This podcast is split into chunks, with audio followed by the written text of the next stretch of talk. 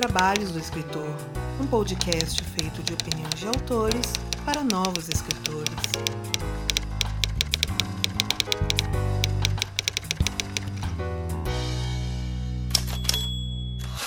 E muito do que toca este podcast vem diretamente do apoio das pessoas que contribuem mensalmente para que este podcast continue, começando aqueles que são citados aqui neste momento por Aline Viana da Cruz, Ana Lúcia Merege, Andressa Souza da Silva, Bruno Crispim, Carolina M. Ono Leal, Daniel Flodor Rossi, Daniel Luiz de Paula Mendes, Daniel Morini, Diana Passi, Elias Romaneto, Gabriela Jesus Moreira, Gustavo Aranha, Ian Castro, Ian Fraser, Janito Ferreira Filho, João Marcelo Conte Cornetê, José Bandeira Filho, Margarete Bretoni, Melissa de Sá, Miguel Augusto, Rafael Renato Vanderlei, bem-vindo aí, Rafael, e Ricardo Balbino. E se assim como eles você também quer ajudar na continuidade deste podcast, faça sua parte através dos links padrim.com.br barra 12 trabalhos ou pelo catarse.me barra 12 trabalhos e torne este podcast mais digno dos seus ouvintes.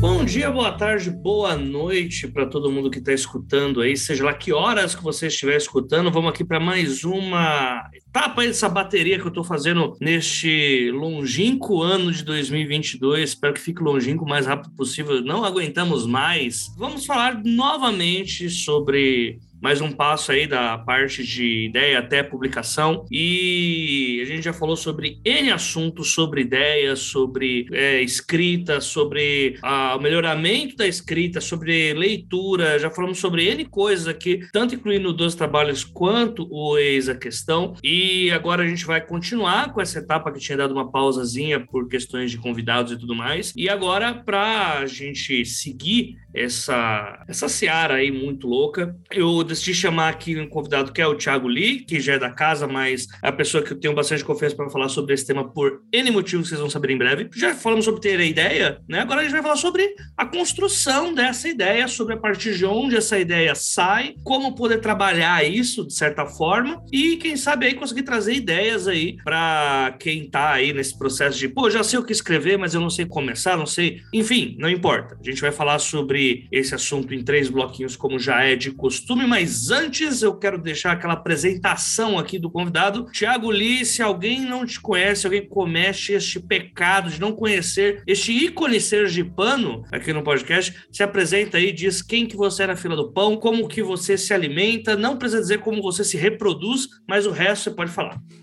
Bom, valeu, Jota. Bom, vou apresentar aqui, né? Primeira vez que eu tô aqui no, no, no Dos Trabalhos, eu acho que eu não... Ah, claro não participei de mais nenhum outro episódio aqui. Mas eu sou Thiago Lee, sou, sou escritor, sou autor do livro Mistério do Carneiro de Ouro, que saiu em 2021 pela editora Rocco, entre outros livros e contos por aí também. Se vocês botarem meu nome aí no Google, vai sair alguma coisa aí. Tô aqui para falar sobre publicação, sobre né, ideias, e valeu aí por, por mais uma mais um episódio aí da gente, da gente gravando aqui. É isso aí. E a gente vai falar um pouco sobre tudo isso. O Thiago já está no terceiro livro, né? Terceiro livro. Então temos aí já aí um arcabouço de histórias sendo criadas várias vezes. É sempre essa loucura de como que a gente escreve, o que que eu faço, por que que a página está em branco, e ideias para sair disso. A gente vai conversar um pouco sobre isso e muito mais logo após os recados. A gente já volta!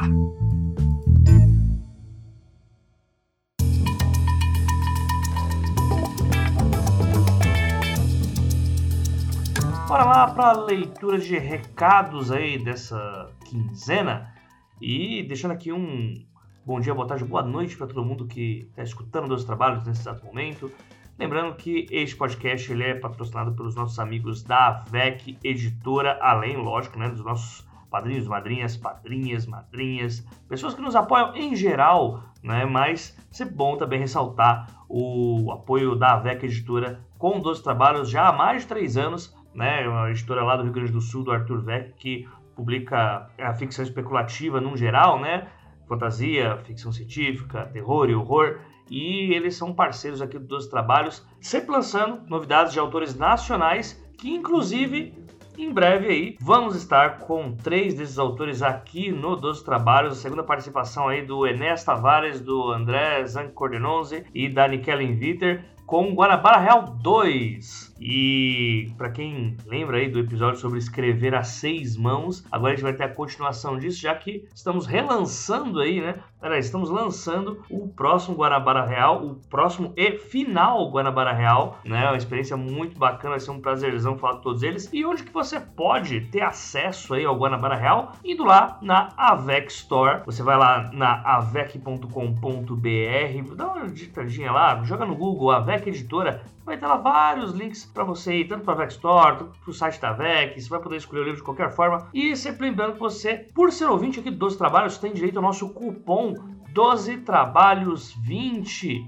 12 Trabalhos 20 que te dá direito a 20% de desconto em cima de qualquer valor que esteja lá. Então, se já tiver livro lá com 10% de desconto, você joga o cupom, vai ser 30% de desconto. São cumulativos. O nosso objetivo aqui é falir o Arthur Vec, né? Então, é, me ajudem aí nessa jornada, mostrar que o nosso trabalho é muito bem quisto, né, por geral, e que o Arthur não escute, que senão ele, né, bem, tanto tempo que eu falo isso, vocês devem achar que o Arthur nunca escuta, né? Eu acho que ele só fica rindo lá dele, que ele me cobra sempre que me vê, mas enfim. Próximo recado, Bienal do Livro, sim, estarei lá, pessoal, estarei lá na Bienal do Livro, garantido já no dia 2 do 7, no próximo dia 2, ao qual esse episódio está sendo lançado, no Salão de Ideias, às 13 horas eu estarei lá na Bienal do Livro, mediando uma mesa sobre literatura na periferia com o Ferrez, que é uma das grandes vozes aí periférica, né, com Capão Pecado, é, seu principal romance que está sendo republicado agora pela Companhia das Letras, com o José Faleiro, né, que é o vencedor do Prêmio Jabuti da de 2021, né, com o romance Os Supridores, e com a Luana Rabete, que é uma autora que eu não conhecia e que tô lendo aqui ó, pouquinho do que ela escreveu e tal, e tô gostando muito do que. Olha, resumo assim, uma pessoa que faz tudo. Se você quiser saber quem são essas pessoas, dê uma passada lá, quiser dar um abraço lá na gente, eu tenho certeza que a mesa vai ser muito engrandecedora. Os três são pessoas que escrevem muito, muito bem e que podem trazer muita experiência para vocês relacionada a outros pontos do mercado que não os tradicionais que a gente normalmente fala. Quando você fala sobre uma visão periférica, você fala sobre, digamos que uma vertente que o mercado não está muito acostumado a lidar, né? Então, com certeza, é uma mesa que vai ser bem diferenciada e vai trazer muitas boas ideias. E acho que vale dizer que a sala tem uma limitação de 60 pessoas, provavelmente por causa do protocolo de Covid, né? Então, chega um pouquinho mais cedo, cola lá na Bienal com a gente, no meio-dia, já dá uma passadinha por lá, vê se tá precisando pegar senha, esse tipo de coisa e dá uma colada lá na mesa com a gente. Vai ter algumas outras pessoas lá também. O Thiago Lee vai estar por lá também, nessa mesma sala. A Cecília Garcia Marcon, lá do 30 Minutos, vai estar também. Uh, tá louca pra ver essa mesa. E eu não tenho nem roupa pra falar com essas pessoas. Mas enfim, eu também vou pass ficar passando pelo evento lá, no, acho que até a noite, provavelmente. Então, deem um pulo, uh, vai ser um prazerzão falar com todo mundo. Não tenha vergonha, estamos aí para isso. O meu primeiro evento grande, assim, presencial desde o inferno chamado Covid-19 então faço questão de ver o máximo de pessoas possível. Próximo recado,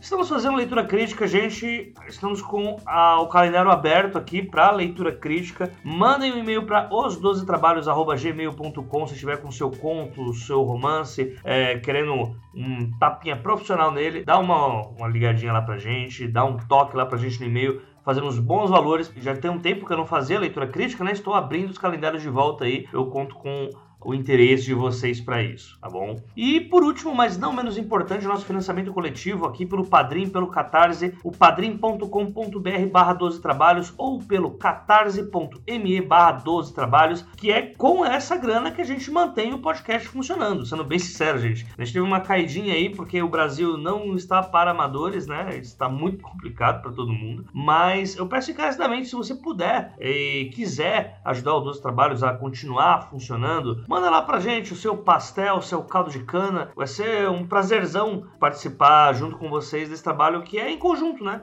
Apesar de eu fazer as coisas aqui, chamar as pessoas, a maior parte do trabalho é meu, mas são vocês que ajudam com as contas aqui, são vocês que permitem que eu continue fazendo esse trabalho uh, e tendo esse compromisso de, independente da fase difícil que tá, não parar o podcast, né? Continuar, porque eu tenho certeza que o que a gente fala aqui, as conversas que a gente tem aqui, tá ajudando um monte de gente, porque vocês vêm falar comigo nas redes redes sociais sobre. Então, Você também pode ajudar a gente pelo Pix, né? O Pix é o mesmo e-mail que eu passei para vocês mais cedo, os 12 trabalhos@gmail.com. E sempre lembrando que você vai ter algumas recompensas aqui. A gente em breve vai voltar a enviar os livros, né? Que a gente estava prometendo. As editoras ainda não estão é, fazendo os envios para nós, mas pretende em breve é, fazer esses envios. O conteúdo premium no nosso feed, o feed secreto, ainda não está disponível. A gente está lutando para que isso retorne o quanto antes. Beber, por favor, volta logo. O Beber, que é a pessoa que cuida de tudo isso, ele está em processo de mudança e fora que é, é bem complicadinho tudo que ele vai ter que fazer aqui, então por isso a gente está demorando um pouco. Eu peço perdão a todos, todas e todos que estão carentes aí do feed premium. Enfim, é tudo isso que eu tinha para passar para vocês, pessoal. Não esqueçam, Bienal do Livro, dia 2 do 7, primeiro dia de Bienal, no Salão de 10, às 13 horas, mesa sobre autores de periferia, com o Ferrez, o José Faleiro e a Luana Rabetti, e eu fazendo essa mediação. Eu vejo vocês lá, deem um pulo de verdade lá na Bienal, gente. É, contribuam nos nossos lançamentos coletivos e bora lá pro episódio. Falou!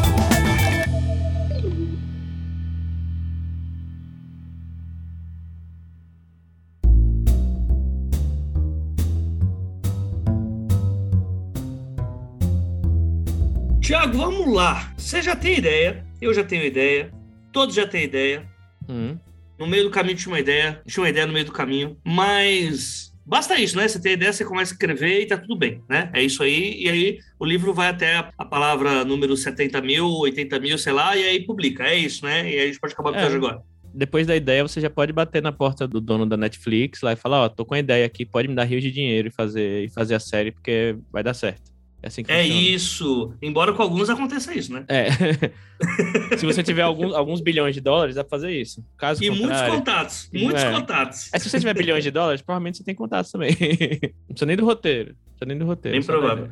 Mas vamos lá. É, você conta um, primeiro né, aquela pergunta genial que a gente faz né, nas mesas de entrevista. Da onde saem suas ideias? Não, não vou fazer isso. Não. É, se você puder fazer um paralelo bem curto aí entre os três livros né, que você já, já fez, se quiser colocar contos aí nessa, nessa pegada, acho que também rola. Mas e aí, da onde a gente vai começar a contar essa história? Uh, só para dar um resumo aí, como que é que você faz para a gente ir nas outras nuances? Eu costumo né, assim, cada pessoa vai ter seu processo, né, aquele negócio óbvio, né, cada pessoa tem seu processo diferente, nenhum processo é certo nem errado, certo é o que funciona para você, blá, blá, blá, tudo aquilo. Tiago Lee costumo pensar primeiro no personagem e em alguma, em alguma situação. Então, por exemplo, quando eu escrevi meu primeiro livro, o Hacking, eu tinha um personagem em mente, né, um personagem, eu né, meu, um livro que eu escrevi em 2014, né, publiquei independente em 2015, eu queria, tava naquela pira de querer fazer uma fantasia medieval, blá blá blá. E aí eu pensei num personagem que eu, a minha ideia era, eu queria, quero fazer um personagem que não seja, né, a jornada do herói é, basiquinha, numa história de fantasia, eu queria fazer um personagem que ele é um pouco mais cinza do que isso, ele tem seus, seus problemas, ele tem sua, suas virtudes, e só que eu queria fazer um personagem que ele fosse, ele tivesse muita proatividade, e que essa proatividade pudesse causar os conflitos no, no, no mundo dele. Então era um personagem que ele quer tentar, ele quer mudar o mundo, e aí só que acontece uma situação em que ele, por querer mudar o mundo, né, por ter sido injustiçado antes, ele acaba causando um problema para outros, né, e aí a história toda se resolve, tipo, ele tendo que desfazer os problemas que ele fez. Uhum. Então, você veja que, tipo, eu tenho, eu tenho um arco de personagem, assim, meio que, né, grosso, a grosso modo ainda, eu tenho um, um mini arco de personagem, e aí eu pensei numa situação, e aí escrevi uma cena, e aí daí me veio, né, toda a história na, na, na toda a história não, obviamente, mas assim, me veio uma linha de raciocínio da história na cabeça. Eu sei como é esse personagem, eu sei como, como ele se sente em relação às né, coisas ao redor. Coloquei ele numa situação de conflito, e aí daí veio o resto. Comecei a, já comecei a pensar em vilão, comecei a pensar em, em parceiros para esse personagem, comecei a pensar em outros personagens para quem é que vai ajudar esse cara, quem é que vai, né? É, quem esse cara vai tentar ajudar. Aí começou a, a desenrolar a história. No caso do Homem Vazio também,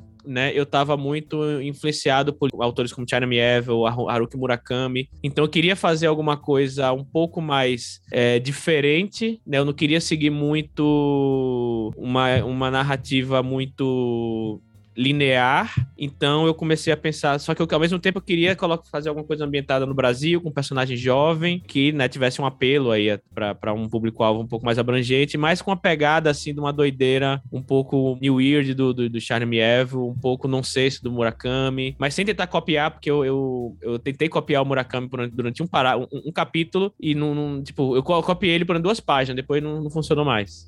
É difícil falar sobre nada, né? É, é difícil falar sobre nada, exatamente. E aí eu fiquei, fiz duas páginas que eu falei, pô, tá muito legal, tem a pegada que eu quero, mas aí depois o gás acabou, sabe? Não, não dá para você copiar, mas se viu com um bom ponto de partida. Então eu tinha uma pegada que eu queria não emular, talvez, mas, tipo, tentar me inspirar. Eu tinha um personagem que, tipo, é um personagem, e aí, e aí eu, eu, nesse nome vazio, eu pensei um pouco mais no, no objeto do livro do que no personagem em si, no objeto da trama do que no personagem. Eu queria um mundo, uma cidade dividida em duas, né? Que aí completamente vem a inspiração da cidade e a cidade do Cherami Evil. Alguns livros do, do, Murakami que também lidam com essa, com essa dualidade, assim. Tem um livro que, que eu li dele que acho que não tá em. Eu li no, audio, no, audio, no audiolivro que eu consegui de graça no, no, naquele Audible, que eu acho que não tá em português. Que é um livro que são dois personagens em mundos diferentes, que na verdade você descobre que é um personagem só. Tipo, isso tá muito na minha cabeça. Eu queria essa dualidade do, tipo, uma cidade, não só um personagem dividido em dois, mas a cidade dividida em duas, né? E que não é uma dualidade clássica de bem contra o mal. Né? Isso, isso. São dois lados da mesma moeda, digamos assim. Então eu tinha um objeto da trama que era isso, tipo, eu queria uma cidade dividida em duas e o personagem de fato também dividido em duas. E aí eu pensei num personagem que eu queria, né? Eu falei, poxa, um jovem, né, em São Paulo tal. E eu falei, o que, é, o que é que São Paulo pode me, me oferecer? Eu queria passar em São Paulo a, história, né? O que é que a cidade de São Paulo pode me oferecer enquanto a isso, né? Enquanto analogia, enquanto metáfora. Aí comecei a pensar de, tipo, o quanto, né, em São Paulo você tem, né, tanta gente, mas ao mesmo tempo cada um vive a sua própria vida. Eu comecei a brincar um pouco nesse tema. E aí daí saiu, surgiu um personagem. E aí, na verdade, surgiram dois personagens. Porque eu, eu não estava conseguindo encaixar o meu personagem nessa, nessa,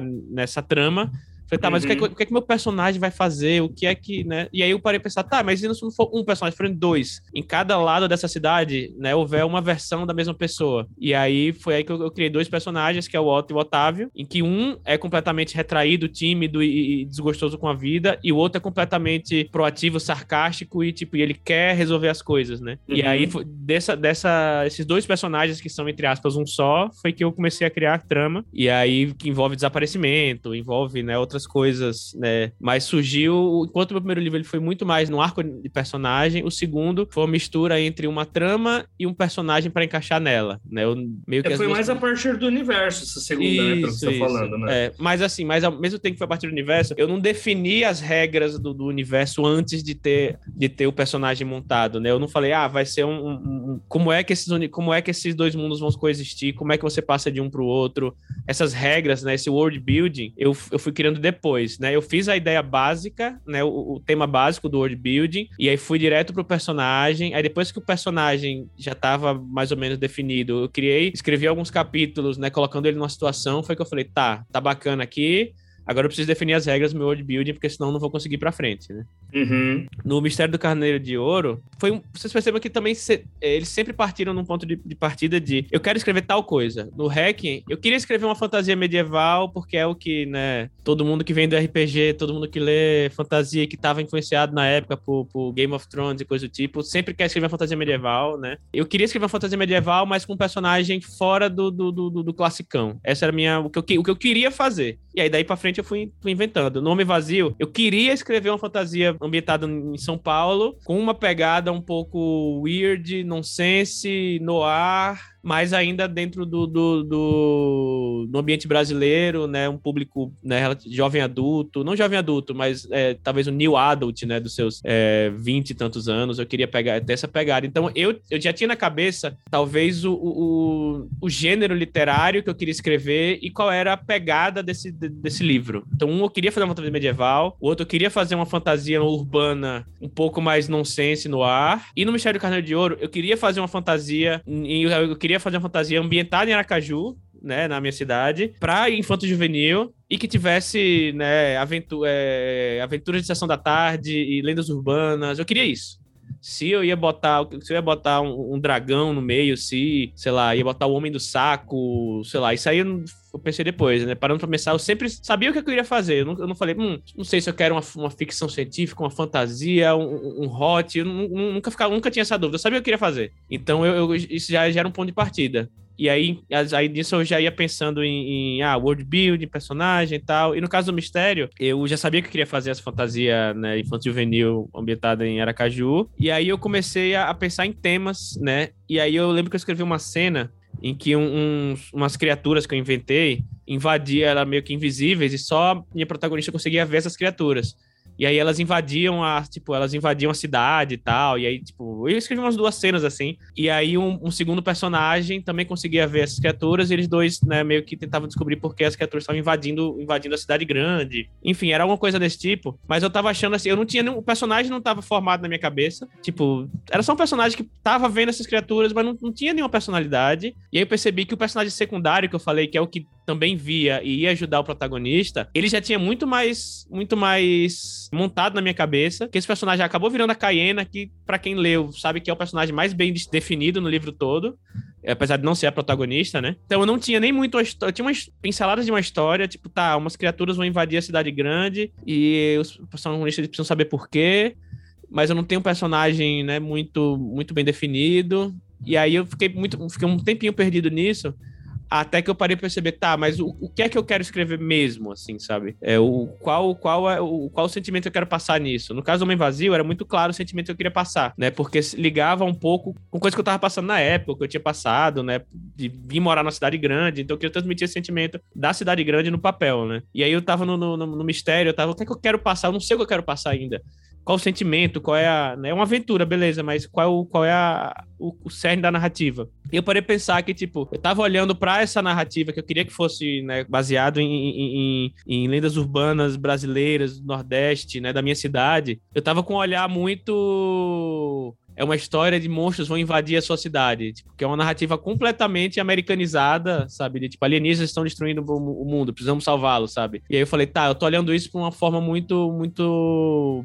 Não é, não, não é o jeito que eu quero contar a história, né? E aí eu parei para pensar, tá, eu quero contar uma história que fale sobre família, uma história que fale sobre é, medo de crescer, porque o público-alvo, né, o de infantil juvenil, ele deixa você contar esse tipo de história, né? Tipo, o medo de. de o, a ansiedade de você você crescer, né? De você ser um adolescente e você ter que tomar responsabilidades e você tem, tem medos, né? E ao mesmo tempo falar sobre família, né? Porque como eu tava voltando a contar uma história na, na, na cidade que eu nasci, tem a ver com família também. E aí daí fluiu muito bem a, a, ideia do, do, da história e os personagens começaram a fluir, né? Os personagens começaram a se tornar mais ou menos pessoas que eu, que eu é, colegas meus da escola, que aí eu juntei três colegas num personagem só e se tornou, sei lá, o Douglas. Outros que eu juntei, fiz um amálgama e se tornou outro personagem. Então, assim, eu começo sempre sabendo muito bem o gênero que eu quero contar e a pegada, tá? O gênero é, é fantasia e o, a pegada que eu quero é uma pegada mais aventuresca, infantil juvenil. O outro eu quero uma fantasia urbana, com uma pegada um pouco mais no ar, num sense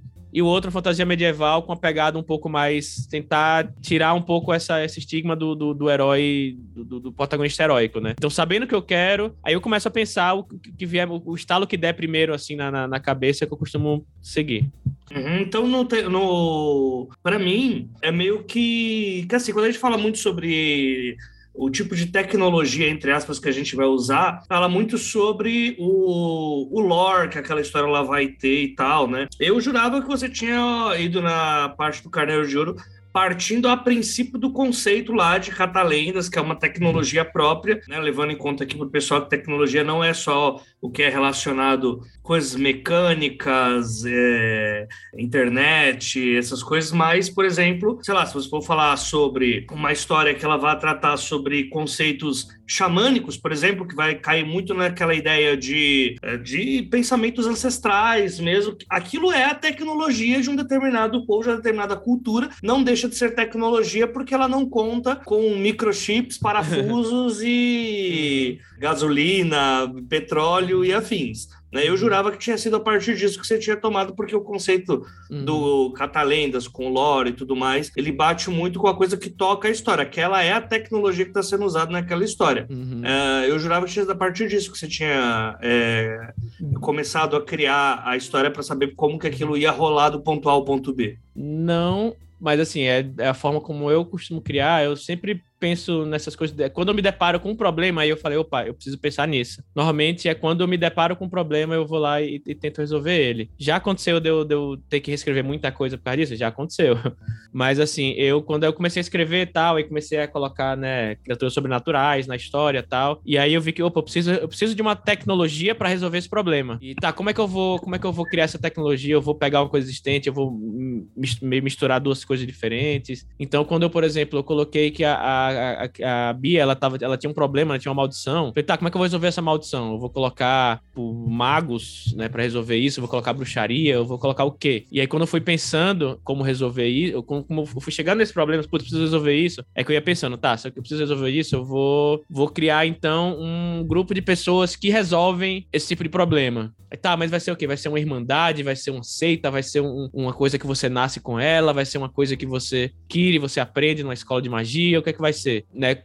Mas por, e por que eu, eu, penso nessas tecnologias depois? Porque quando eu tô escrevendo, eu já tenho na minha cabeça um. Já que eu comecei a escrever, eu já sei o sentimento que eu quero passar, né? Então, se, por exemplo, eu vou. Eu tô. Eu comecei a escrever, e aí eu falei, tá, eu tô escrevendo isso aqui, eu sei que eu quero falar sobre família. Então, se eu vou criar uma tecnologia né, para resolver o problema sobrenatural, fantástico da história, tem que envolver família. Então, é uma nessa tecnologia do, entre aspas do catalendas, é uma coisa que é passado de pai para filho ou de só que não não só da família, aí família é uma coisa importante do livro, não só no sentido de sangue, e sim no sentido de tipo passar de mestre para pupilo, né? É uma uhum. família, é, um, é, uma relação, é uma relação familiar um mestre e um pupilo. É uma coisa mais né? legado, né? Isso, isso. E aí, tipo, a, a, a solução para essa tecnologia que eu precisava escrever, que eu precisava resolver veio mais fácil porque eu já sabia qual era o sentimento que eu queria passar na, na, na história. Se eu queria falar sobre família, tá, para eu resolver esse problema, o problema principal sobrenatural da história, eu preciso de alguma coisa que remeta ao tema família.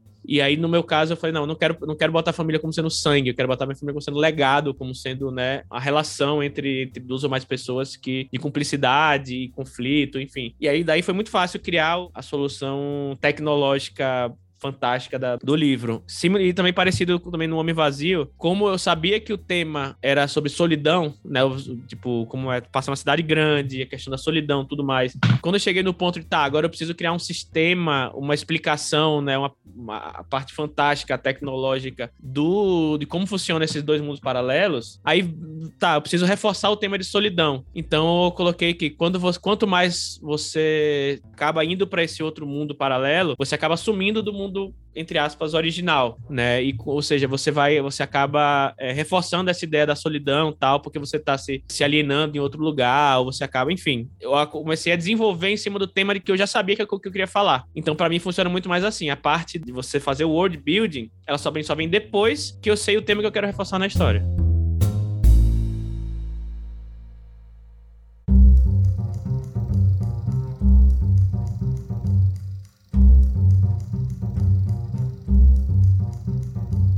Vamos lá, Tiago. Comecei pedindo para você falar um pouco sobre o que, que você é acostumado a fazer para dar uma margem mesmo para o pessoal que está escutando sobre o que a gente vai falar. Eu acho que um bom início para a gente é falar sobre essa criação a partir de personagens, né? Mas eu acho que é bom deixar claro aqui para as pessoas que não é uma escolha simplesmente de é porque eu gosto, né? Isso é algo que até, se eu não me engano, foi no episódio com o Sol que eu citei, que a gente citou bastante sobre não o fazer porque a gente gosta, mas sim o porquê fazer, né? Que tem histórias que elas pedem algo e acho que é a partir do entendimento que a gente tem sobre isso, conforme a experiência for ajudando também, através de muito erro, muito acerto, muito mais erros do que acerto, inclusive, que a gente começa a entender o que, que a gente pode usar de verdade para fazer sentido com o que a gente quer contar. E quando a gente vai começar por personagem, é, eu digo que a gente tem normalmente a ideia antes disso, porque isso para todos os conceitos, lógico, né?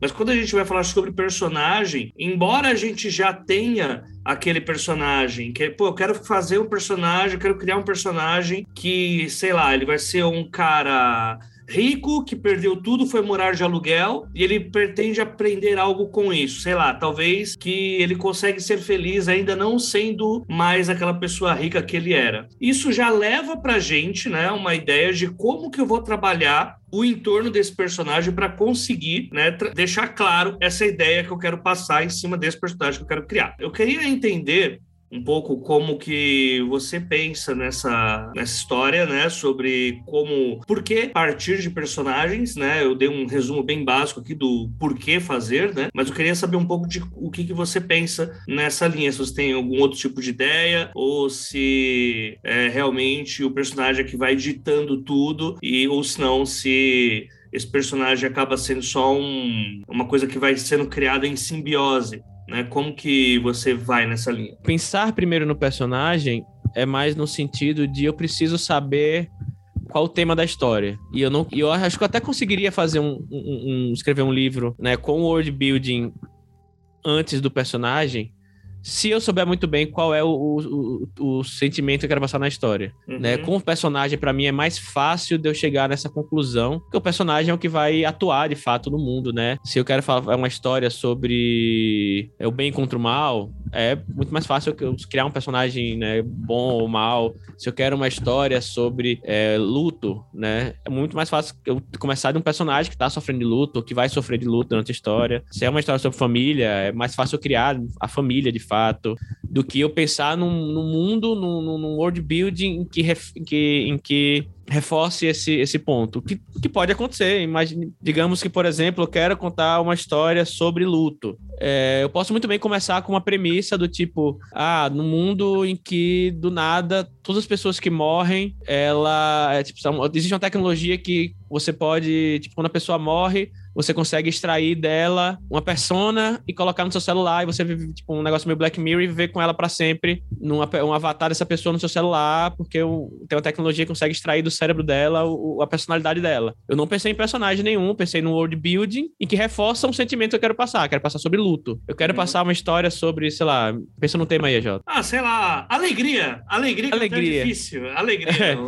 Porque é, é bom salientar aqui que independente de qual seja seja o ponto de partida de onde você cria a história, isso em forma alguma condiz que você abandone os outros preceitos, né? Tipo, se você começa pelo personagem, obviamente você vai ter que trabalhar o universo também, independente dele ser real ou não, né? Ou se você for trabalhar algum uma tecnologia ou modo que as pessoas se comunicam ou modo como as pessoas fazem as coisas, você também vai ter que fazer isso de algum jeito. A não ser que uhum. você, sei lá, se você fizer uma história inteira de 70 mil palavras são duas pessoas trancadas num quarto, ainda assim haverá alguma tecnologia aí. Tipo, como que é uhum. esse universo? Por que as pessoas estão trancadas nesse quarto? É um uhum. quarto de hotel? É um quarto de um Airbnb? É um, é um local que eles vão ter que passar porque, sei lá, atrasou um voo de avião por um mês e essas pessoas estão esperando num hotel duas pessoas porque elas vão ter que ficar um mês esperando, né? E aí uhum. você já coloca N princípios aí. Você vai ter ou desde o clichê do duas pessoas e uma cama,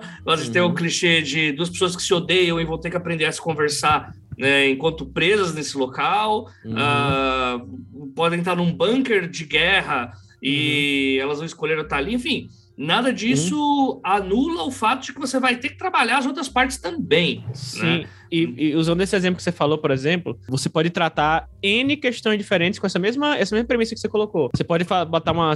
Pode ser uma relação, eles podem, as pessoas podem virar um casal, sei lá, sabe? Tipo, aquele velho coisa, só, só tem uma cama, né? Eles têm que, tipo, ir pra um negócio por causa desse voo, e só que eles. É, o hotel lá só tem uma cama que eles têm que dividir. Ou pode ser também uma, uma questão, uma, uma história sobre, sobre, sei lá, sobre abuso. Pode ser uma, uma, uma história sobre, sei lá, sobre família, né? Os dois dois, sei lá. Pode ser uma história sobre qualquer, qualquer coisa, né? Você só deu, tipo, um arcabouço pra cima dessa história. E aí, tipo, por isso que eu acho que é importante você saber sobre o que você. Que história você quer contar, independente se você começa no personagem ou na tecnologia, no, no, no elemento fantástico, no world building. Porque, por exemplo, o AJ falou uma, uma situação agora, e aí, tipo, você pode criar N, N, N tramas diferentes em cima disso. E se você, só se você ah, vou, vou criar um personagem que, tipo, a vila dele foi destruída e agora ele quer vingança, ele descobre que ele é o escolhido para derrotar o, o herói, o, o, vilão do mal. Tipo, você pode tanto criar um, personagem fodão, ou você pode criar um mundo fantástico fodão em que, tipo, tem dragões e tem magia e tem não sei o quê. Mas tá, mas que história você quer contar? Independente se você pensar no, no personagem ou no mundo, se você não sabe que história você quer contar, você dificilmente vai conseguir um foco e uma, e uma linha de raciocínio legal na sua história. Uhum.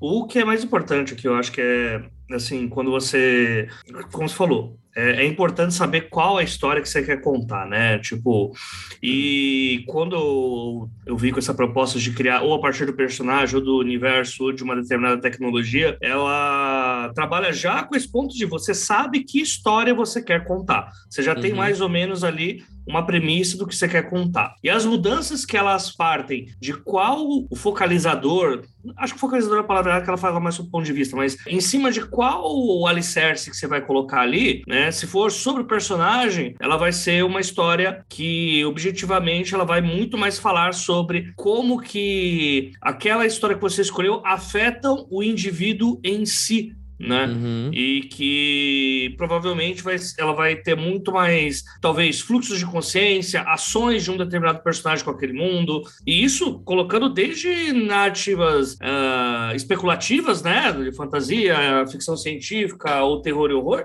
até o contemporâneo mesmo. Já se você vai para outras searas, né? Que acho que a gente vai poder falar mais disso nos próximos blocos, uh, você acaba indo para outros princípios, né? Como você pensou, você colocou como exemplo coisas como família, luto. Uh, eu dei o um exemplo aqui, o um exemplo horroroso de alegria. Uhum. É, pode falar sobre uma pessoa que é, solidão, né, que é o conceito lá do homem vazio, é, tudo, todas essas coisas mostram muito que você trabalha realmente com a muito mais com a parte do personagem, independente de da onde que essa história vai começar, né? Eu acho que esse princípio de é, de onde que eu começo, ela vai ditar muito mais é, sobre, sobre o que serão os próximos capítulos né? O, vocês vão ser mais capítulos que vão falar sobre esses interlúdios do, do protagonista ou das pessoas que rodeiam o ponto de vista principal dessa história, e um pouco menos você não vai se desgarrar é, indo explicar conceitos microtecnológicos, ou você não vai é, falar historiograficamente sobre ou como que o mundo chegou até onde chegou para o personagem chegar naquela situação. Simplesmente vão ser atuações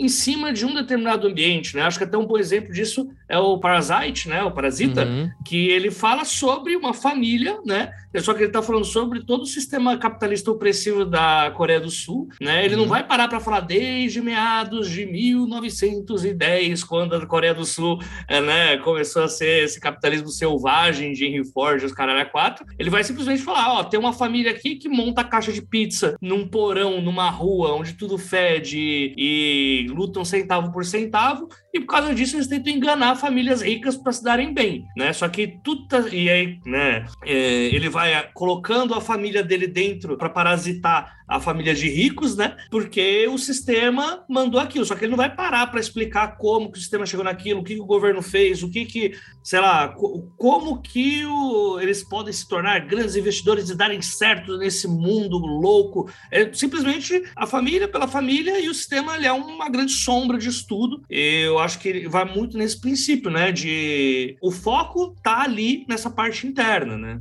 É, e, e, também, assim, tem, tem muita abertura para todo tipo de nuance, depende muito do, do meio que está inserido a história que você está contando, do tamanho da história, do gênero, e, sei lá, por pegar um exemplo, um exemplo bem, bem é, extremo, sei lá, é, One Piece, por exemplo. A quantidade de, de, de, de capítulo que tem aquilo ali, ele pode falar sobre 500 temas diferentes, mesmo tendo um tema por trás de tudo aquilo, né? Tem, obviamente, que, tipo, apesar de ter um tema, assim, por trás de tudo aquilo, ele fala sobre 500 mil coisas, porque tem 500 mil personagens e uhum. 500 mil capítulos, né? Então, assim... É você, você, pegou, você, pegou, uma coisa muito fora da, da então, linha, assim, né? por isso que eu falei extremo. Dizer, se a gente for colocar na, no, no gráfico lá de uhum. é, quem atua com o que e quanto, né? Uhum. O Eshiro Oda é 10 de 10 em personagem, 10 de 10 de world build e 10 de 10 em tecnologia, né? Uhum. Tanto que A desgraça Mas, lá já tá com. Uhum. Vai fazer 800 anos já de Uhum. publicação e tá Sim. mantendo, né?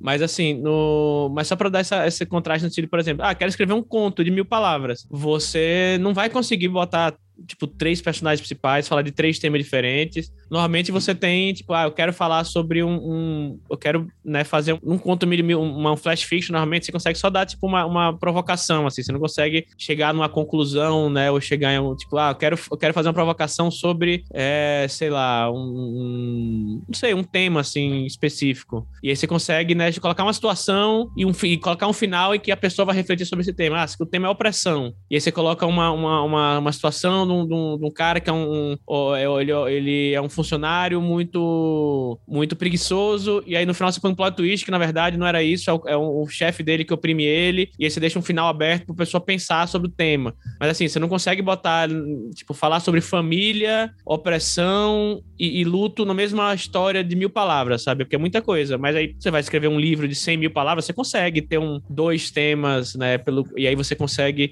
balancear essas coisas, né? Esses assuntos dentro do, do- da sua história e colocar elementos no seu world building que reforcem um tema, personagens que reforcem outro tema, né? E, e- e- e Uhum. sempre balancear essas coisas, né? E depende muito do, do gênero, como eu falei, do gênero, do tamanho, do meio, né? Literário, do meio né, tá sendo contada essa história. Eu acho que tudo, tudo é muito. Por mais que a gente esteja falando aqui, ah, histórias focadas em personagem, histórias focadas em, no mundo, tipo, sempre vai ser um pouco de cada, sabe? De- de- até mesmo essas, essas- Assim, a não ser que você seja extremamente experimental, uma história sem personagem, uma história que é num quarto branco vazio e que não tem um world build nenhum, é só um fluxo de consciência. A não ser que você seja, tipo, extremamente experimental, você vai ter que fazer um pouco de cada coisa, né? E aí Uhum, cabe, a. cabe a pessoa pensar em como, como abordar isso. Eu tenho uma facilidade em criar premissas com personagens também. Eu, eu gosto muito mais de personagens ou de world building também, né? Tá no universo e tudo mais. Até tem um, na- ainda a parte de personagem, assim, fazendo alto jabá, que nem aconteceu ainda, mas eu tenho um manuscrito aqui que ah, a ideia era. Eu, eu, eu gosto muito de a mescla de certos temas, né? E que esses temas já vão é, em determinados personagens, porque o tema pede isso, né? Ah, até esse é o principal motivo, né, que eu tô fazendo esse episódio. É que a pessoa ela tenha é, noção de que é, é legal ter a experiência de entender o porquê que está sendo feito isso, né? O porquê é, tratar de a partir de, um, de uma dessas três vertentes. Né? Ah, e não simplesmente porque gostou. Eu Uhum. tenho uma, um manuscrito que eu apelidei ele de Três Solteirões e um Cérebro, né? que é o basicamente é a- é uma mistura de premissas, né? Eu, eu penso, pô, é, três solteirões e um bebê. E se o bebê fosse um filhote de Cérebro, que é um cão infernal, né? Um, um deus ou subdeus grego, né? Ah, Um casal de três pessoas ah, recebe na porta de casa um filhote de um cachorro de três cabeças que começa a fazer transformações na vida dessas pessoas, né? Uhum. A premissa ela já conduz para que a história seja feita a partir dos personagens. Né? Por, que Uhum. três, por que três pessoas é, que são um casal, seria três casadões e um cérebro, na verdade, né? Uhum. É, por- até porque o Três Solteirões e um Bebê, ele é uma história de um casal de três pessoas, entre aspas, né? Apesar de serem três amigos, né? Uhum. Eles têm que lidar com aquela criança como se eles fossem um casal de três pessoas mesmo, né? Quem que vai trabalhar, quem que vai cuidar mais da criança, quem é mais afetuoso, quem ah, tem mais rejeição a isso. E, ou seja, todos esses pontos que eu tô levantando aqui falam apenas sobre os personagens. Aí se eu vou, pô, mas e se alguma hora a, a criatura que deixou esse cérebro lá voltar para buscar? Aí a gente já tá falando de world building, mas nada disso é tão importante quanto a premissa que é, pô, e se o casal de três pessoas recebe um cérebro na casa, como que eles vão lidar com aquilo? Aí você já vai meio que pensando na história. Pô, primeiro eles vão ter que se adaptar a esse bicho. Primeiro eles vão ter repulsa a esse bicho. Aí depois, quando eles estiverem gostando, vai vir alguém para buscar.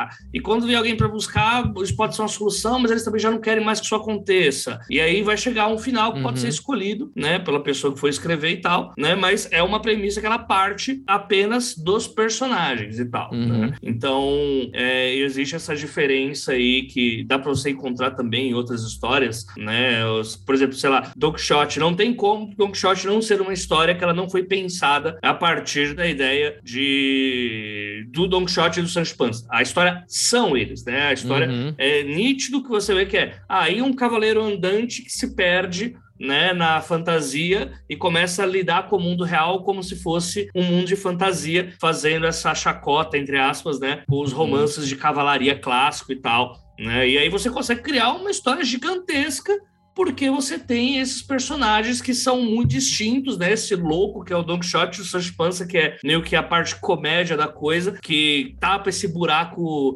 insalubre mentalmente que é o Don Quixote, né? Então uhum. você vê uma mudança bem clara né? Quando você vai ter uma história que ela é totalmente focada nos personagens que, e que não abandona os outros preceitos, né? Mas de uma história, uhum. por exemplo, a gente vai estar nos outros blocos, que ela parte dos uhum. outros princípios, né? Da, ou de, do, do mundo, ou de alguma tecnologia em questão. Tem um exemplo que eu acho que é acho que talvez ajuda a ilustrar também, que é o seguinte, eu tenho um, um micro conto que também é de mil, de mil palavras, mais ou menos, que eu escrevi, que eu fui finalista lá na, na, no concurso da Amazon em 2015, que eu, o, é um, um conto de mil palavras, vou dar até o spoiler aqui, né, porque, enfim, é um conto que, tipo, mostra um cara que ele é, tipo, um ex-presidiário, que ele, tipo, é pelo ponto de vista dele, né? Ele é um ex-presidiário que encontra o cara que é o, tipo, o marido, novo marido da ex-mulher dele, e aí vê que, tipo, o cara tá feliz e o filho, o filho dele abraça o, o padrasto e ele fica com os olhos vermelhos de raiva e ele vai lá bater no cara, né? Tipo, porque, enfim, o cara, ele possessivo, machista, tudo isso tal, vai bater no cara porque não aceita que o, o cara seja o, né, o novo pai da criança, entre aspas, né? Enfim,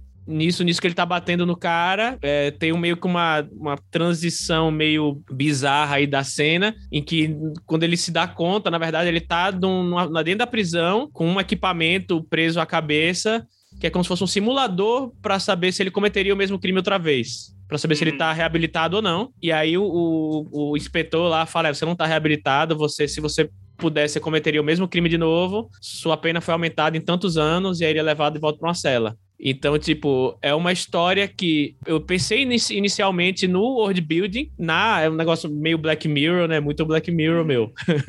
tipo, na tecnologia que é, e se você pudesse simular na mente de uma pessoa, de um presidiário, se ele está é, reabilitado ou não. Se pudesse simular na mente dele se ele está reabilitado ou não, né? Ao invés de, né, através do comportamento e tal. E aí usar isso para poder manter as pessoas encarceradas é, ad eterno. E aí nisso eu uhum. pensei numa, numa, numa, num crime qualquer, assim, né? Ah, um cara que um crime, um crime de, de coisa de família tal. E aí, só que aí, beleza, eu lancei essa história tal, o pessoal curtiu muito a ideia do plot twist no final tal.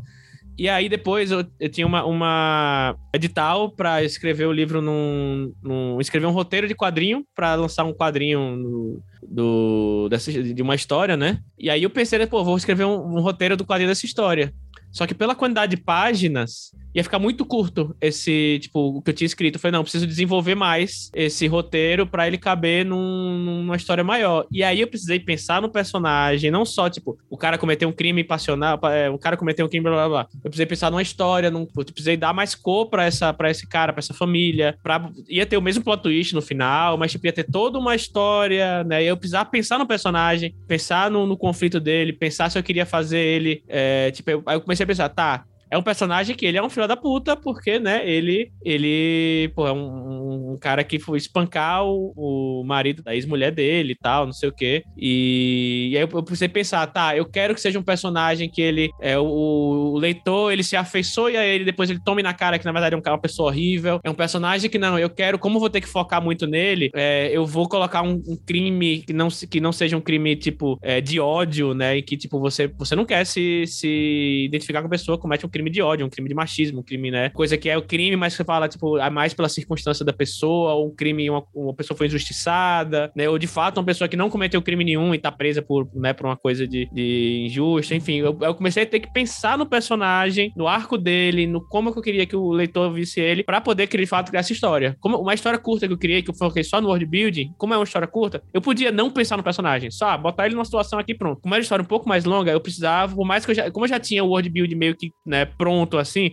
eu precisava focar no personagem. E tudo, e ainda além disso, eu precisava focar também no world building, porque se existe essa, essa tecnologia de extrair, né, pensamentos da pessoa para saber se ela tá reabilitada ou não, existe essa, essa tecnologia é utilizada em outros âmbitos da vida em sociedade ou só dentro da prisão, né? Ele vai ter outras coisas, na, como eu vou ter que fazer várias situações desse, dessa pessoa. Eu vou colocar essas tecnologias similares em outras partes da história. Eu lembro que eu, eu não cheguei a terminar esse roteiro, não, mas eu lembro que eu tinha colocado coisa de vigilância também e tal. É, eu tinha feito outras outras coisas, né? Brincado um pouco mais nesse world building aí de que a tecnologia ela sempre é usada contra o trabalhador, né? E aí eu acabei que não terminei essa, esse roteiro, mas você vê como às vezes como é, uma coisa informa a outra, o personagem informa o world building, vice-versa, e a depender do que você está escrevendo, você precisa focar mais em um ou mais em outro, enfim, eles têm que estar tá balanceados. É, mas você é sim que até. Eu, eu gostei desse exemplo que você deu, até porque assim, mostra novamente que é uma criação baseada no personagem. Sim. Porque você vai trabalhar é, o que é esse pai para você. Tipo, a tecnologia é tão é, um fator é, secundário, ela pode ser substituída por outra coisa. Tipo, se não existir essa tecnologia, sim. a gente tem esse, essa história de que é um, um, cara, um pai que vai lá, machuca a família da, da esposa, porque tá conformado de ter sido uh, retirado desse âmbito e tal, isso também poderia ser colocado no nosso próprio sistema, né? Sim. É só um uhum. residente que vai ser preso de novo.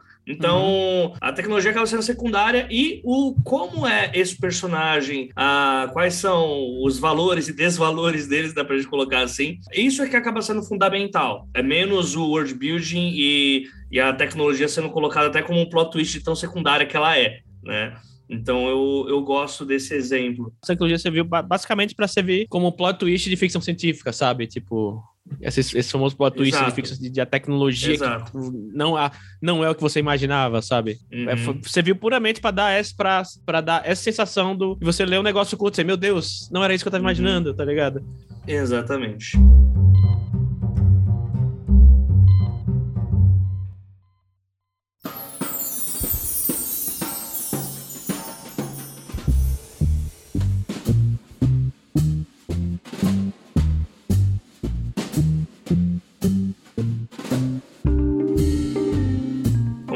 Falamos sobre personagens, agora indo para a parte de world building, ou como que esse universo funciona, né? E o fato desse universo funcionar não necessita que esse universo seja fictício, ou seja fantástico, ou hiper tecnológico, né? Ele vai ser qualquer coisa, desde, sei lá, é uma é um tipo de, um, sei lá, vamos falar sobre contemporâneo. Pode ser uma, o universo que vai ser criado de uma pessoa que ela é muito rica, vai ser diferente de uma pessoa que é de outro país, né, e também seja rica. Ou uhum. seja uma pessoa de classe média, ou ascendente ou decrescente, né? Uhum. Então, o, a parte de world building, ela vai mudar todos esses pontos, né? Você citou A Cidade é a Cidade, né? Que é um livro com certeza criado a partir do world building, né? Que é o conceito de duas cidades que vivem no mesmo espaço geográfico, né, e que uma, é, uma cidade é proibida por lei de ver a outra, né? Então é um exemplo bem interessante de como que uma história pode ser tocada a partir desses princípios, né? Tipo, uhum. tanto é que quando você vai ler o A Cidade Cidade do Charlie Neville, os personagens em si, eles são só uma desculpa para mostrar esse universo, né? É, o, o, o, protagonista ele não tem uma personalidade muito marcante, né? Aquele bem uhum. clichê do noir. Uhum. É, todos os personagens você vai ver uma coisinha ou outra de coisas que. pessoas cotidianas do nosso ambiente, só que tendo que lidar com aquela realidade estranha, né? Você vai ter também. Um, deixa eu ver para citar um outro exemplo também. Uh, ai, caramba. Uh, nós somos a cidade, né, da N.K. Jemisin uhum. também, que é o, o, conceito de se a cidade estivesse viva, né, e aí você vai criar personagens a partir desse conceito de cidades vivas. Você pega é os personagens são a cidade também, né? É, você pega a personalidade X de uma cidade e essa personalidade vai criar uma persona que vai, que vai atuar ali naquela história, né, e aí ao meu ver, né, a grande diferença, né, de você ter um, uma história que ela é calcada nesse world building é que sem world building a história não existiria, ou senão você vê que o trato, né, do world building é o que toca aquela história, apesar de novamente, né, não adianta, ah, não, tá beleza, eu tenho uma personalidade aqui da de Paris, né? Então é só eu criar aqui um personagem X chama Paris e tá tudo bem. E nada mais acontece feijoada. Não, você vai ter que dar uma personalidade para ele, vai ter que tratar princípios, mas é uma história que ela é criada uh, a partir desse preceito. Não daria para você falar, ah, vou criar aqui, uh, nós somos a cidade, porque eu quero que eu tenha um personagem que é assim e que ele parece muito com aquela cidade e depois eu vou, eu vou falar das nuances internas dele. Não, você cria a partir do. O mundo é isso aqui, ó. Tem um monte de cidade e as cidades são pessoas, elas lidam com o cotidiano. né? Uhum. Você, é, pelo que eu né, percebo, você trabalhou assim no Homem Vazio, né? Primeiro vem uhum. essa ideia de dualidade das cidades uhum. e também e aí depois é, você começa a criar esses personagens. É, o que, que você teve de facilidade nesse tema a partir da, da criação da, das cidades, né? De é, o que, que isso facilitou na hora de fazer o, a criação do resto da coisa, né? Com, chegar com esse conceito de eu vou fazer uhum. duas São Paulos e tal, né? Uh, até para o pessoal que tá com alguma ideia do tipo ter alguma facilidade também. Pô, isso aqui eu não estava vendo, isso aqui eu via. É, em primeiro lugar, que assim, um conceito, ele, um conceito assim jogado em si, normalmente ele é muito mais empolgante e fácil de, de, de comunicar do que um, um, arco de personagem. Se, por exemplo, eu falo, tipo, cara, tem uma, tem uma, eu li uma história em que duas cidades, elas, elas existem no mesmo local geográfico, mas as pessoas não, tipo, não veem a cidade ao lado porque elas foram ensinadas a não olhar a cidade, tipo, que não é nem ao lado, é literalmente, né, tipo, você tá na, na, de um lado da, da, da calçada é uma cidade, do outro lado é outra cidade, aí você foi ensinado a não, não ver outra cidade, por isso você não vê. E para você passar literalmente de um para outro, você precisa dar, passar pela alfândega, né, pela, pela, enfim, e tipo, as cidades estão no mesmo lugar, mas as pessoas é, sobrevivem como se estivessem em lugares diferentes. Isso já é uma coisa que, sei lá, empolga. Ou então, tipo, é, então, eu li uma história sobre a cidade de Nova York, que ela existem avatares do, do, de cada bairro da cidade tem um avatar diferente. E eles precisam lutar contra o mal que quer dominar as cidades do mundo. Isso também é uma coisa que empolga. Ou, tipo, é uma história sobre duas São Paulos, duas realidades diferentes, que quando você é sugado por uma, você some da outra. Isso é um, uma premissa que, nessas né, premissas, elas, né, tipo, dizem alguma coisa sobre o que você vai ler. Fala, Pô, que legal. Mas você vai falar, ah, então, é sobre a história sobre um garoto que ele tá com problema em casa, ele tá com problemas no trabalho e ele é, tá, tipo, tá com problemas financeiros e ele precisa descobrir como, enfim, quando você vai falar assim, parece, tipo, é muito mais difícil você vender uma história por um, um problema de um personagem do que por uma premissa. Até se eu vou falar, tipo, se eu quiser focar no personagem, eu vou ter que usar a premissa, né? Se eu vou tentar fazer um pitch. Até pra escrever é mais difícil também. Sabe? Não, não, sim, eu vou, che eu vou chegar uhum. nesse ponto, eu tô falando da premissa.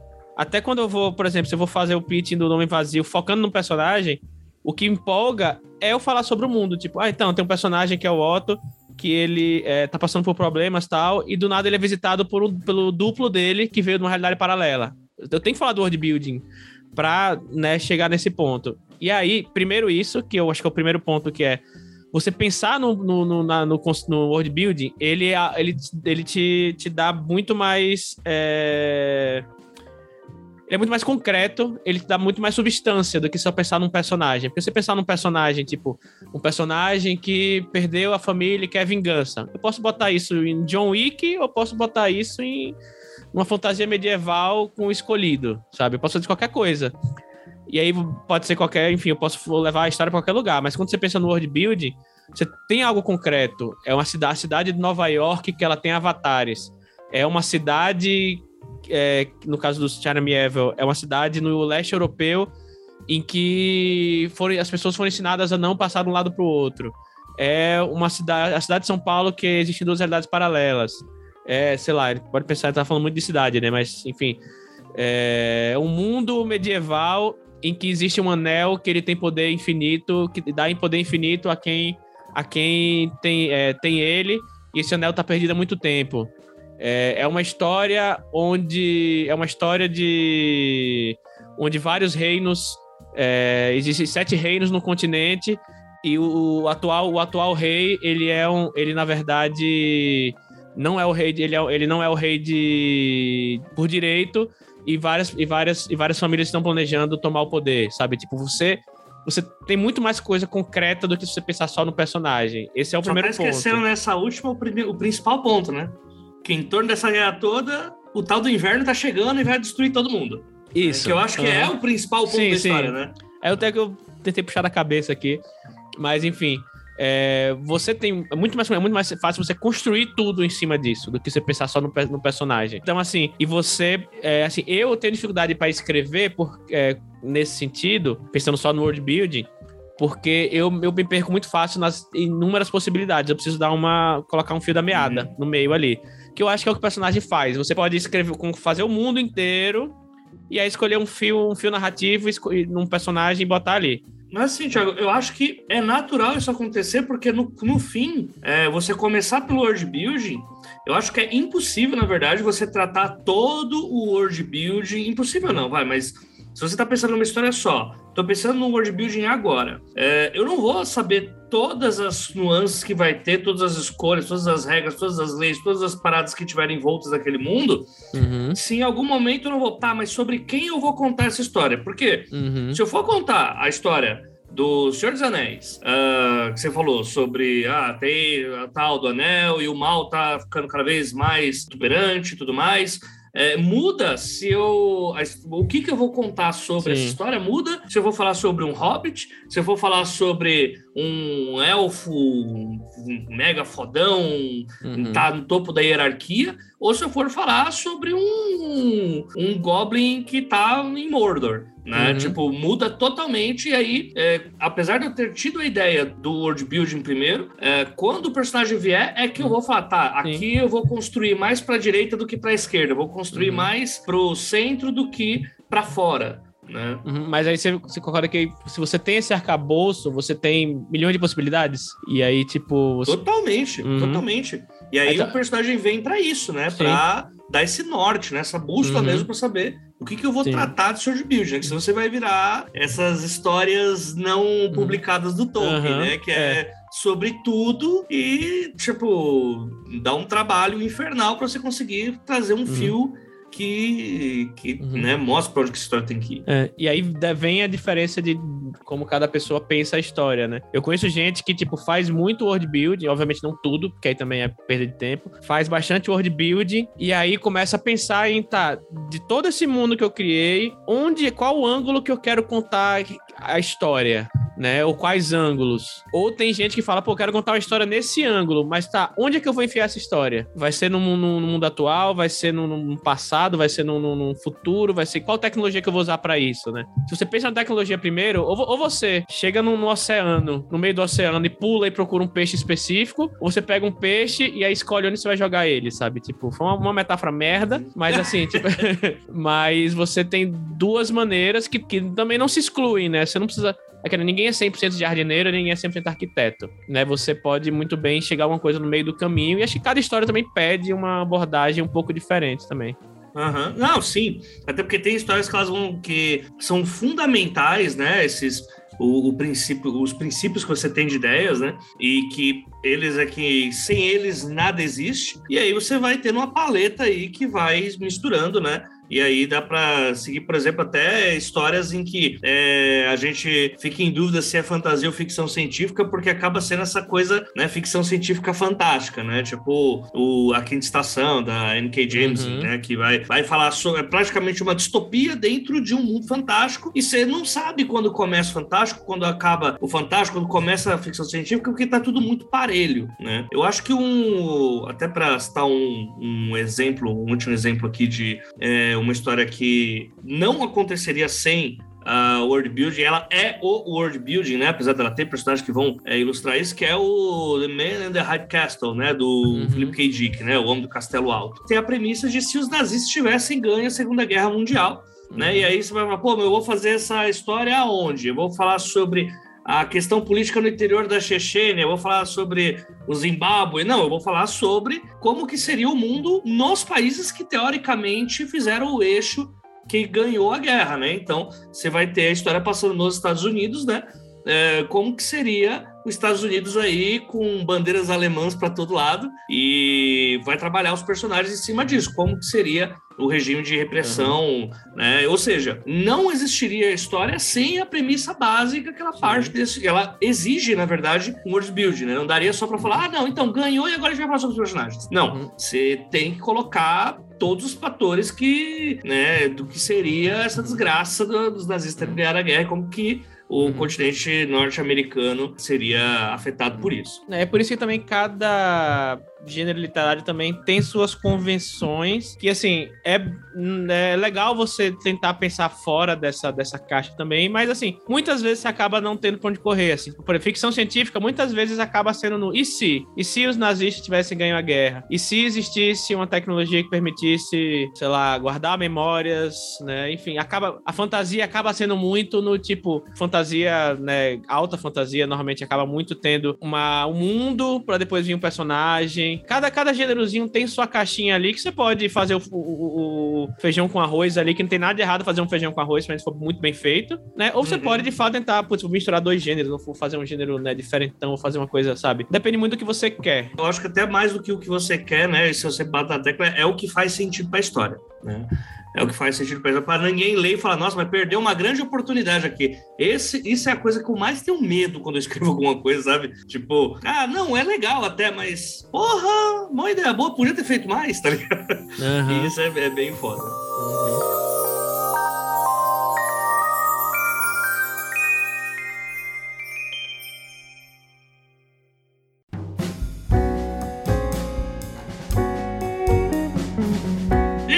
Personagem, falamos de world building, agora indo para essa parte de um conceito tecnológico que vai ser a, a, o despontar aí dessa história, né? E aí acho que é impossível não falar sobre as ficções científicas que quase sempre, né, por causa do momento que a gente está, é, por causa da, do que está mais recente, né, mais fresco na cabeça das pessoas, é Black Mirror, né? Mas eu vou fugir um pouco disso, indo para, por exemplo, a gente tem Histórias como Guerra do Velho, que você vai ter uma tecnologia que ela pode transferir a sua mente para um corpo saudável, porém verde, né? E como que pessoas de 75 anos começam a ser recrutadas para guerras. E aí você vai ter um personagem que ele acabou de ficar viúvo e tá querendo recomeçar a vida e ele vai passar por esse procedimento e sem essa premissa a história não rolaria, né? Você tem outras histórias também que vão nessa linha, né? Você vai ter o Admirável Mundo Novo, né? Com a é, a pílula da felicidade e tudo mais, você vai ter algumas brincadeiras dessa, é, você vai ter outras histórias que elas vão se pautar em tecnologia, né? Seja de viagem do tempo, seja é, conceitos fantásticos de, sei lá, tem um livro que eu, de um autor que eu entrevistei lá no primeiro episódio, no, desculpa, na primeira temporada dos trabalhos, que é o, o Renan Carvalho, que ele fez o Mundo Fantástico, que a, a história ela realmente começa a acontecer quando surge uma tecnologia que acaba com a magia de algumas pessoas, né? Então você sem esse conceito a história não acontece. Então acaba que a tecnologia é que ela vai marcar, né? Se como o Thiago disse que no world building é, você já tem aí um conceito que vai atrair as pessoas, que nossa, que, que parada estranha. É, você vai ter também agora uma tecnologia em questão que você vai ficar em dúvida. Pô, mas seria muito louco se existisse isso. E normalmente essas tecnologias elas são é, espelhos de coisas que a gente já tem ou que já existe em alguns locais do mundo. E aí você pode falar sobre isso também, Thiago. É, eu, quando a gente entra um pouco nesse campo da ficção científica, eu acho que sempre é uma mistura de conceito e um e se, né? Porque, por exemplo, se você fala. Qual foi o exemplo que você deu aí? Foi da Guerra do Velho, né? Uhum. Um conceito é você poder transferir sua mente para outros corpos e né, agir nesses outros corpos. Você pode vir criar tanto o avatar do James Cameron, com, que é basicamente isso acontece, mas o IC é. E se isso fosse utilizado para poder é, travar guerra, utilizar de pessoas idosas para poder travar guerra sem precisar matar pessoas jovens para isso, né? Então, tipo, você tem um conceito e tem um em si em cima dele. Eu acho que aí, tipo, como eu falei, tem, tem uma, uma, um poder muito grande de. Um IC, ele costuma. Você costuma. Você consegue fazer um pitch em cima do IC, né? É muito, muito fácil, entre aspas, mas é muito, muito mais simples você contar para a pessoa, então, cara, precisa numa história desse jeito e falar um, um conceito em um IC. E se a gente tivesse, vamos pensar alguma coisa, eu, minha cabeça tá, tá, ela tá, ela virou um saco de plástico hoje, não consigo pensar em exemplos. Mas tipo, você pensar num, pior que eu não tenho nada na parede aqui que seja que dê para Não, tem o do, do Ted Chiang, né? Se a gente conseguisse Boa. comunicar com extraterrestres também, né? Uhum. Que é, é muito menos uhum Normalmente essas coisas, quando a gente vai falar de tecnologia, a gente mexe, a gente mexe muito com as distopias, né? De o fim do mundo, como que a gente vai desgraçar a mente de quem estiver lendo e tal, né? E às vezes pode ser conceitos mais simples também, né? Como esse do Ted Chiang, né? De ser se comunicar com criaturas essas terrestres e tal, né? É, tem um outro, tem um outro conto do Ted Chiang que tá no, no mesmo livro de contos, mas não é o conto que virou filme, que é você consegue, tem uma tecnologia que você consegue mudar o rosto da pessoa, né? Ah, só para só para o pessoal, o conto do Ted Chiang é o que gerou Chegada, né? É a história sobre mim, né? O é... Putz, agora pra lembrar o nome. The Story of. Story of Your Life, acho que é a história da sua vida. É, a história da minha vida, a história da minha vida. Não, da sua vida. É, a história da sua vida. E aí, tipo, tem outro conto dele, que eu não vou lembrar o nome, que é tem uma tecnologia que as pessoas podem mudar o rosto à vontade, ou a percepção de como é o rosto dela, né? Que é, acho que, se eu não me engano, todo mundo tem um chip na cabeça, uma coisa assim, que consegue. Ela percebe o rosto de outra pessoa diferente. E aí, esse é o conceito, e o e se é. E se a sociedade tivesse, entre aspas, evoluído até um ponto de que, para evitar pelo rosto e cor de pele das pessoas. E se a gente conseguisse colocar todo mundo com o mesmo. Tipo, a mesma aparência. Tipo, uhum. Tipo, todo mundo tem uma aparência padrão que você não consegue, tipo, dizer quem é mais bonito do que quem, sabe? Quem, enfim.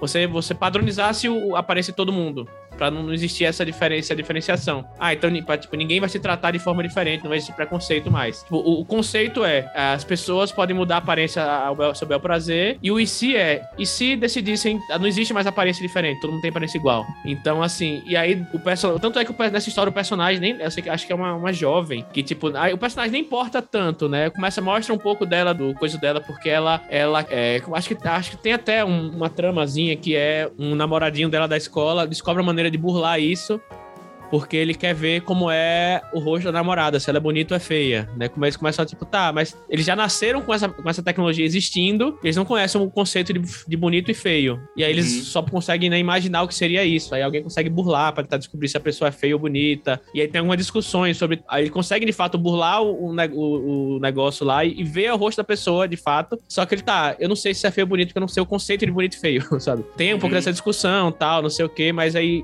tudo criado em cima do conceito, né? Com certeza o cara não, não pensou na história. Não, vou, vou pensar num personagem em que, tipo, ninguém sabe se ele é bonito ou feio, e aí do nada, sabe? Não, não tem como você pensar, é impossível você pensar no personagem sem pensar na tecnologia antes, né? Ele com certeza pensou na tecnologia e daí ele criou uma, uma, uma história em cima disso. Então acho que assim, é muito mais fácil você ter essa ideia, né? É muito mais simples e direto você né? Até porque muita, quantas vezes você, chega na mesa de bar e fala, ah, sou escritor. Pô, você é escritor? Eu tenho uma ideia, sabe? Todo mundo sempre tem uma ideia.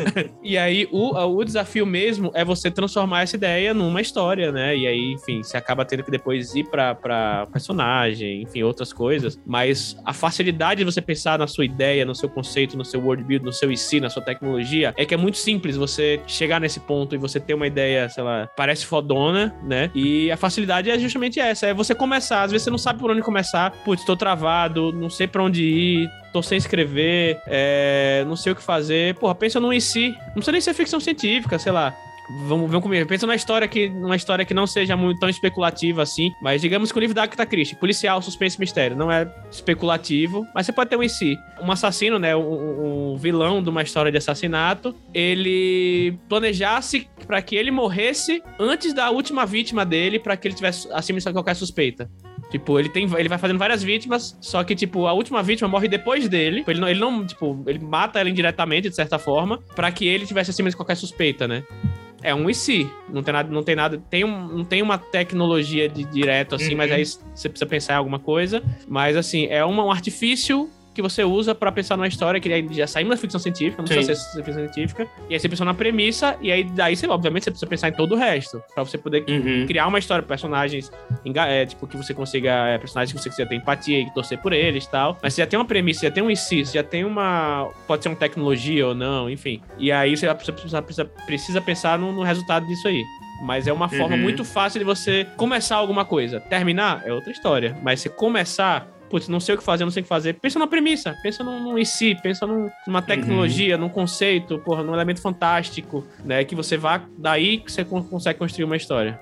É, dois exemplos que eu até queria colocar. É um que eu até esqueci no começo que eu tava falando, é de um livro do ano retrasado, desculpa, de 2019, na verdade. É, eu no retrasado, sem contar a pandemia, que a pandemia deixou mais louco, mas enfim, que é o, é o Vox da Christina Doucher, né? Que é um livro que ele É, pega The Handmaid's Tale, né? Então, mas não chora, calma, não chora ainda, né? E aí, só que como que é o princípio desse livro é que você é, acaba tendo um governo absolutista, tal como em The Handmaid's Tale, né? Contaia, só que nesse mundo você vai ter as mulheres tendo uma pulseira que dá choque e que tem um limite de palavras que elas podem dizer durante um dia inteiro, né? Então, é, esse livro ele é bem pesado assim, mas ele é todo focado nessa tecnologia e novamente a tecnologia se pautando nessa coisa sobre calar mulheres e tudo mais, sobre qual, qual que é o tipo de voz que as mulheres têm hoje no mundo e tal. E ele pega para falar sobre isso através dessa tecnologia, né? Sem essa tecnologia, provavelmente a história não existiria.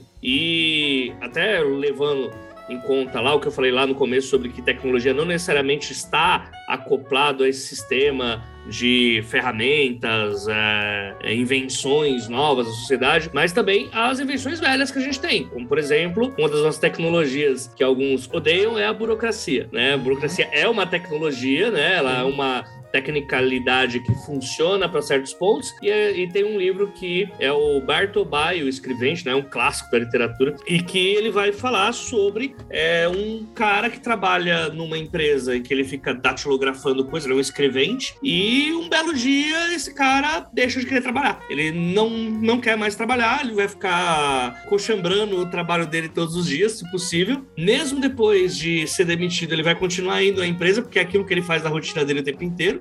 Só que ele está mostrando uma tecnologia, faz uma crítica, na verdade, à burocracia, né? Que é a tecnologia que está sendo abordada ali. E você vai ter N fatores ali sobre o que, é essa burocracia, o que, a burocracia faz com as pessoas, uh, como que ela induz pessoas a não dizerem a verdade, principalmente alguns chefes, né? Não dizerem o que pensa e ficar te prejudicando por detrás dos panos, simplesmente porque a burocracia não permite, né? Que as pessoas sejam elas mesmas muitas vezes. Então, novamente falando, né, a, a, o conceito de tecnologia ele não, ele não pode ser focado apenas em invenções futuristas ou coisas do nosso presente, mas também coisas, por exemplo, o capitalismo é uma tecnologia, por exemplo, uhum. né, se a gente for colocar assim. Né? Então, lógico, é muito mais difícil a gente abordar certos temas que já estão mais incrustados na sociedade, né? A gente, uhum. quando fala, nossa, capitalismo é uma tecnologia. Nossa, como assim capitalismo é tecnologia? Mas não existe desde Jesus isso? Não, não existe. Tipo, foi real uma invenção. Então, quando você vai trabalhar em cima de uma tecnologia, é sobre isso. É sobre você uh, pegar esse ponto e conseguir escrever uma história que vai trazer, né, vai potencializar os pontos que você quer levantar ali. Novamente, né, ela não vai se pautar nisso, ela vai só dar um porquê que você está trabalhando em cima daquilo. Você não vai fazer um. Se você vai falar sobre burocracia, você não vai falar sobre um personagem, sei lá, que é um velho numa caverna onde esse sistema não o afeta. Porque senão não tem motivo para você pensar naquele, naquela uhum. tecnologia para ser abordada, né? Uhum. Você vai pensar na tecnologia, ela é um e si e ela vai levar é, você à construção de personagem, vai... Acho que principalmente a tecnologia, né, Li? Ela vai fazer você mudar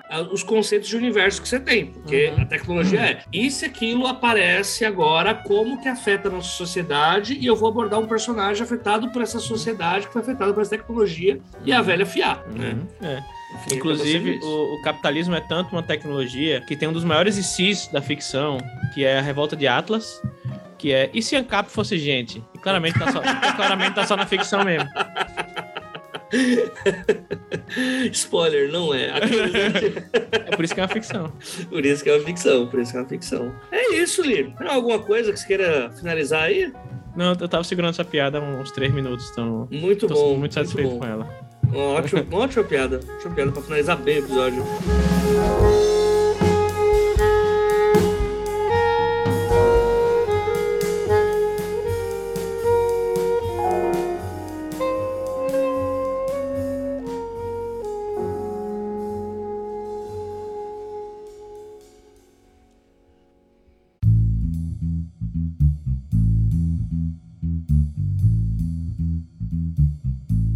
Falamos sobre criação de histórias através de personagens, universos, tecnologias, afins. Tem muito mais coisas que rondam em torno disso, de, uh, de como começar a história, mas essas três, principalmente para o público do 12 Trabalhos, que vai um pouco mais na linha do especulativo, apesar de eu deixar bem claro que isso não diz apenas sobre especulativo, né? Eu acredito que tenha sido episódio que deu para bastante gente ter uma boa ideia sobre como começar essas histórias, como, ou pelo menos como tirar da cabeça aquela ideia de, pô, beleza, eu tenho universo, tem um personagem, tem um monte de coisa aqui.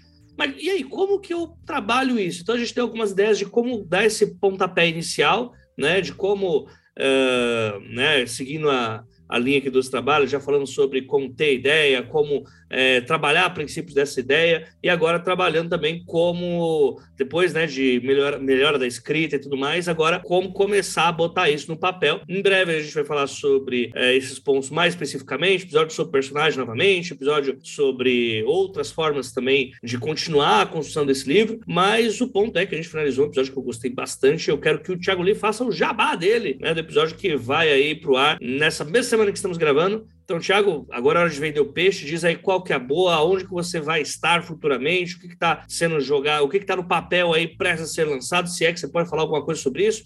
Esse é o momento, vende seu peixe, fale sobre si para nós. Peraí, mas é, é, jabá ou é peixe? Tem que decidir aí, cara. Bem, existe algum peixe chamado jabá? Não. Tem carne ah, jabá. Então, ah, então não vai rolar. Deixa eu ver. Peixe, jabá. Não, não tem nenhum peixe chamado. Mas tem açaí do jabá. Aqui, próximo de casa, 4.8 vende coxinha e vende açaí.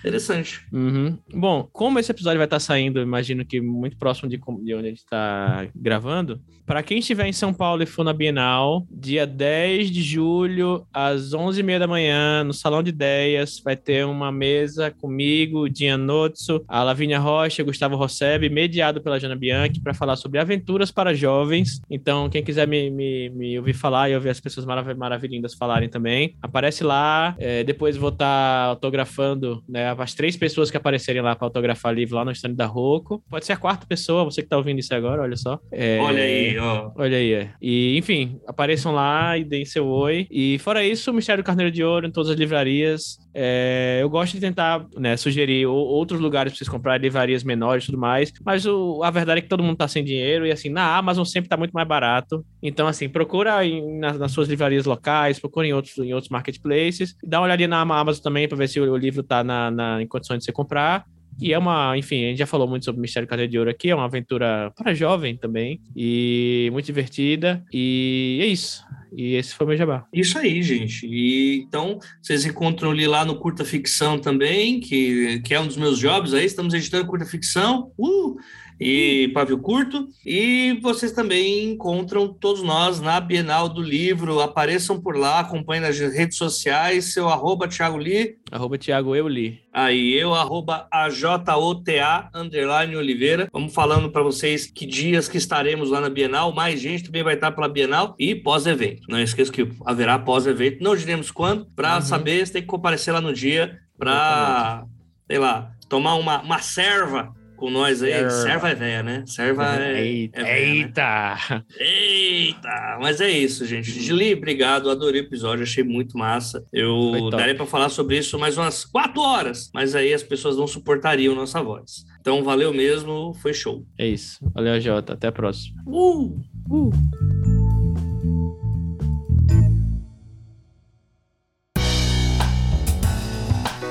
Este podcast acontece graças ao trabalho de várias pessoas. Identidade sonora, Lauro Cossilba e Yara Teles. Parte técnica, Luiz Beber. Gravação, pauta e edição final, Projota Oliveira, este que vos fala. Obrigado por acompanhar e até a próxima quinzena.